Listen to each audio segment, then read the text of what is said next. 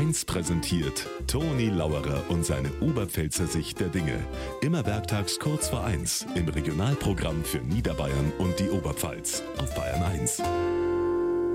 Oh mei, FC Bayern. 0 zu 3 gegen Leipzig. Ist zwar bloß der Supercup, von dem halt eh nix, aber komisch ist das Ergebnis schon. Ein Bekannter von mir hat gesagt, nicht bloß das Ergebnis ist komisch, auch die Einkaufspolitik vom FC Bayern in letzter Zeit ist komisch. Die Neuzugänge unterscheiden sich bloß nur durch den Anfangsbuchstaben. Sani, Mani, Kani.